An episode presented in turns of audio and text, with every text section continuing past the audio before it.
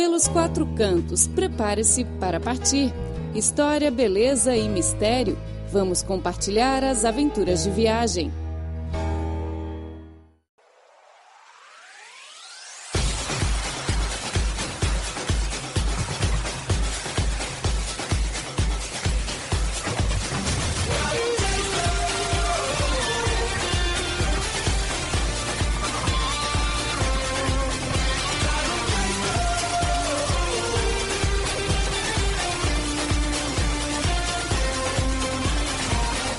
Olá, ouvinte, seja muito bem-vindo a mais uma edição do programa Pelos Quatro Cantos. Sou Luiz Tasso Neto. Olá, ouvinte, sou Clara. Clara, eu gosto muito da canção que a gente acabou de ouvir. O nome da música é Dar um Jeito, né? Isso é a canção da Copa do Mundo, que é exatamente o tema do programa de hoje.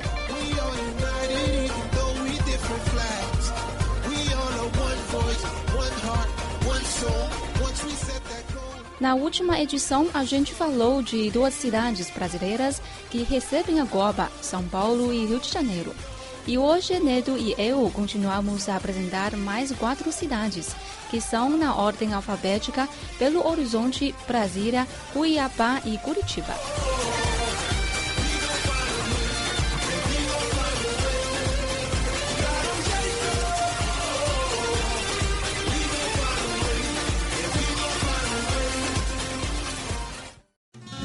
Prepare-se para partir e descobrir os quatro cantos do mundo. Conheça a história, beleza das paisagens e cultura dos lugares que vamos compartilhar com você.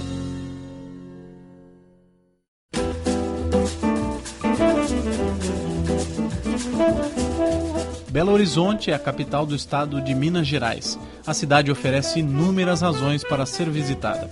Da beleza das áreas verdes ao cuidadoso planejamento urbano do amplo conjunto de atividades culturais, as maravilhas naturais da Serra do Curral. A cidade oferece aos seus cidadãos uma boa qualidade de vida. A cidade se situa em Planalto, com a altitude de entre 830 metros e 930 metros acima do nível do mar. Ouvi dizer que o tempo é úmido, chove muito, né? Sim, especialmente durante a temporada chuvosa entre outubro e dezembro. Na realidade, eu gosto de umidade, faz bem a pele. Beijing é muito cego. É verdade, aqui chove talvez cinco vezes por ano. Bom, Neto, quais lugares em Belo Horizonte são imperdíveis? Bom, a cidade conta com importantes monumentos, parques e museus, como o Museu de Arte da Pampulha, o Museu de Artes e Ofícios, o Conjunto Arquitetônico da Pampulha e o Mercado Central. É bom para conhecer um pouco sobre a história local e apreciar paisagens naturais. Por que o Mercado Central vale a pena visitar? Acho que todas as cidades têm mercado central, né? Por que o de Belo Horizonte é tão especial? É, realmente, o, os mercados centrais das cidades é, é são, são no, normalmente locais históricos e, e, realmente vale a pena visitar. O Mercado Central de Belo Horizonte foi criado em 7 de setembro de 1929. Ao longo dos anos, foi ampliando suas atividades e hoje, além de produtos alimentícios, pode se encontrar lá desde artesanato até animais de estimação, de artigos religiosos à relojoaria, dentre várias outras especialidades em suas 400 lojas. Essa diversidade fez do Mercado Central um centro popular da cultura mineira, onde há o convívio de realidades sociais diversas que o tornam ainda mais interessante. Ah, legal! Lá não é só fazer compras, pode também tomar cerveja, café e conhecer a vida dos habitantes locais. Isso mesmo. O local é uma boa opção para passar um dia sem pressa. E se o visitante gostar de ver lugares verdes, recomendo o Parque Municipal das Mangabeiras.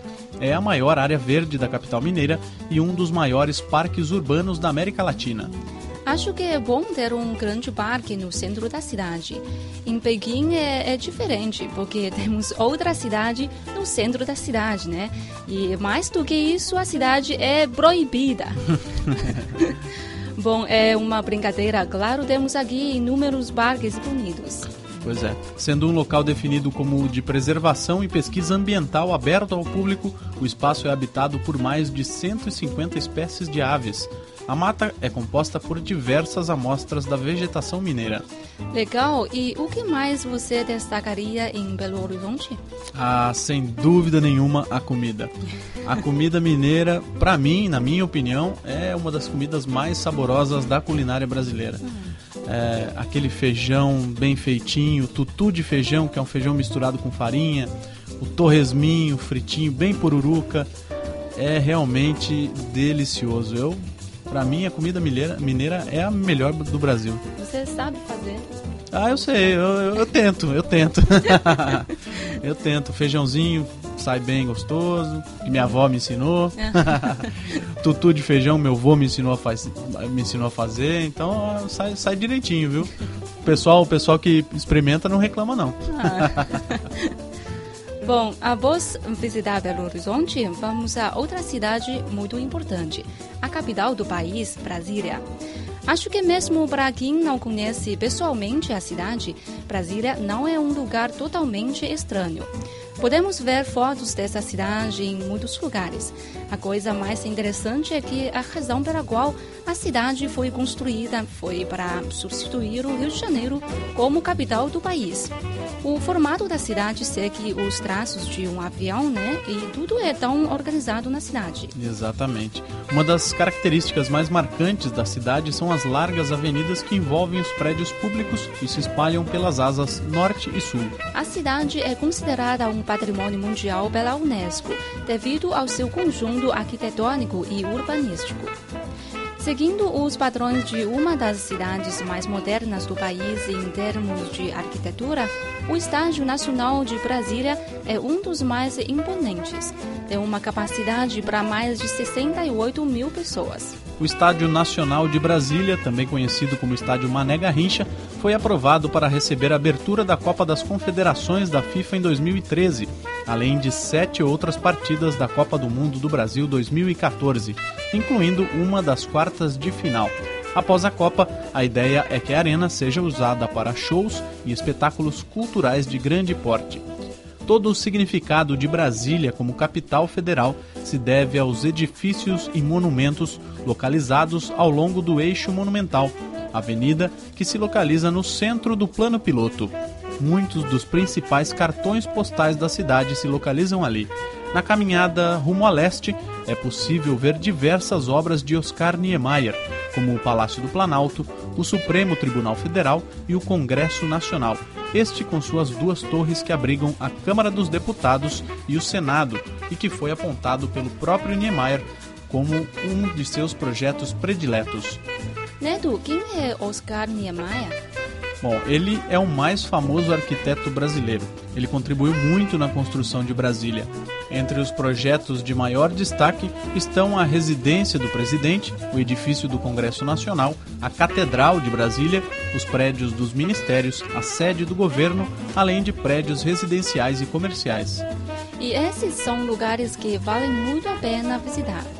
Bom, após a apresentação sobre Brasília, que tal a gente ter um pequeno intervalo musical? Na segunda parte do programa, continuamos a apresentar outras duas cidades, Cuiabá e Curitiba. Fique ligado. Tell me what you want to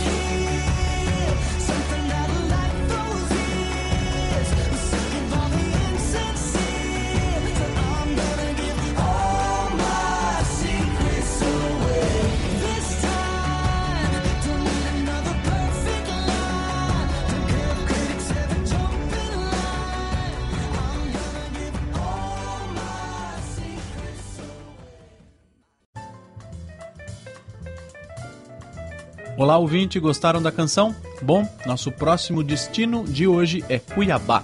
Cuiabá é a capital e maior cidade do estado de Mato Grosso. Aqui tem uma curiosidade. Cuiabá está localizado exatamente no centro geográfico da América do Sul, distante 2 mil quilômetros dos oceanos Atlântico e Pacífico. Ficar tão distante do mar deve ser a razão pela qual Cuiabá é famosa por seu forte calor o clima é tropical e úmido. A temperatura média na cidade gira em torno de 32 graus centígrados. Acho que é o lugar mais quente do país. Ah, então a melhor época para visitar a cidade de Cuiabá são os meses mais frios e menos chuvosos entre julho e agosto. Exatamente. Justamente no período da, da Copa do Mundo. Mais frio também é a maneira de falar, né? Porque a temperatura é bem alta. Cuiabá se localiza em um local privilegiado para os turistas ponto de encontro de três ecossistemas mais importantes e característicos do Brasil: as savanas do Cerrado, as terras úmidas do Pantanal e a Amazônia. Os cuiabanos estão perto de uma das paisagens mais surpreendentes do Brasil a Serra da Chapada dos Guimarães, onde sítios arqueológicos e um parque nacional de 3.300 quilômetros quadrados atraem milhares de visitantes todos os anos. Além dos locais já citados, há vários outros para se visitar, como o Zoológico, o Museu Rondon, o Museu de Arte e Cultura Popular, a atual Catedral Metropolitana, a Igreja de São Gonçalo, no bairro do Porto, a Mesquita de Cuiabá, enfim, é possível visitar também as comunidades ribeirinhas, onde se pode conhecer o modo de vida da população local e os artesanatos fabricados por eles, bem como os rios e baías frequentados para banho e pesca. Cuiabá é conhecida como Cidade Verde por causa da grande arborização e também pela forma de construir o estágio para a Copa do Mundo, a Arena Pantanal. O conceito sustentável está em cada detalhe da construção. A madeira usada na edificação é certificada e os resíduos e entulhos passaram por um processo de reciclagem e reaproveitamento na própria obra e em suas vias de acesso. A qualidade do ar também é constantemente monitorada, assim como a do solo. Desta forma, o apelido Vertão vai ser dificilmente esquecido. E olha, ouvi falar que a, que a Arena Pantanal é um dos estádios mais bonitos desta Copa. Vale a pena conferir. Mas falando de desenvolvimento sustentável, o nosso próximo destino de hoje definitivamente tem tudo a ver. A cidade de Curitiba, capital do estado do Paraná, é o exemplo perfeito de que uma cidade pode se desenvolver e crescer economicamente de forma organizada e responsável. No entanto, Curitiba não é uma cidade de muito lazer. O local recebe anualmente 2 milhões de turistas e pelo menos a metade deles viaja por fins de negócios. A cidade é o palco de muitos eventos internacionais. Antes de apresentar pontos turísticos em Curitiba, gostaria de recomendar um lugar, um lugar que fica um pouquinho mais longe, mas no mesmo estado, a 600 quilômetros da capital, Foz do Iguaçu local onde os pontos obrigatórios para se conhecer no sul do Brasil, ou no país inteiro, ou até no mundo inteiro, né? São 18 quilômetros antes de entrar no Rio Paraná. O, o rio Iguaçu se depara com um desnível que resulta em quedas d'água de até 80 metros de altura, arrastando-se por uma largura de 2.780 metros. Sim, Foz do Iguaçu é imperdível. Mas vamos voltar à cidade de Curitiba. Há lugares interessantes para visitar, como, por exemplo, o Parque Barigui, o Jardim Botânico, a Rua 15 de Novembro, o bairro São Francisco e a Torre Panorâmica. O Parque Barigui é o mais frequentado de Curitiba. Além de refúgio para vários animais, é também grande área de preservação natural da região central da cidade. Acesso é gratuito e fica aberto ininterruptamente.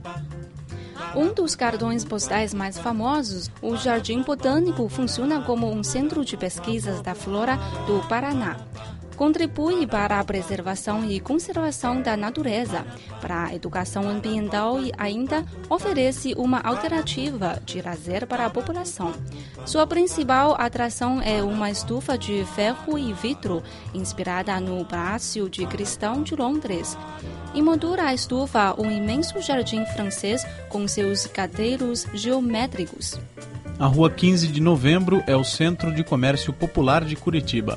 Os turistas podem encontrar lojas de roupas, calçados, acessórios, panificadoras, restaurantes, bancos e mais, os tradicionais bares para tomar uma cervejinha ou saborear um lanche. Na 15 ainda tem o famoso Bondinho da 15 e o Palácio Avenida, onde acontecem as apresentações do Natal mais famoso do país. O bairro São Francisco é famoso pelos bares, pelas construções antigas, pela Igreja da Ordem e pela famosa Feira de Arte e Artesanato do Largo da Ordem, também conhecida como Feirinha do Largo. A feirinha acontece todos os domingos, das 9 horas às 14 horas, e é gratuita. Os visitantes encontram mais de mil barracas com os mais diversos produtos como artesanato, comidas, livros, bolsas, roupas, peças para decoração. A torre panorâmica, mais conhecida como Torre da Telepar, foi construída pela antiga empresa estatal de telefonia, que após a privatização passou a ser propriedade da Brasil Telecom e atualmente da Oi. Com quase 110 metros de altura, a torre possui um mirante com vista de 360 graus para a cidade de Curitiba e um museu que conta a história da telefonia. Bom, o tempo passa muito rápido e o programa de hoje fica por aqui. Espero que tenha gostado. Na próxima edição, vamos continuar a nossa viagem ao Brasil e visitar outras cidades que receberão jogos da Copa do Mundo. Os destinos serão Fortaleza, Manaus e Natal. Não se esqueça do nosso próximo encontro na semana que vem. Até lá! Tchau, tchau!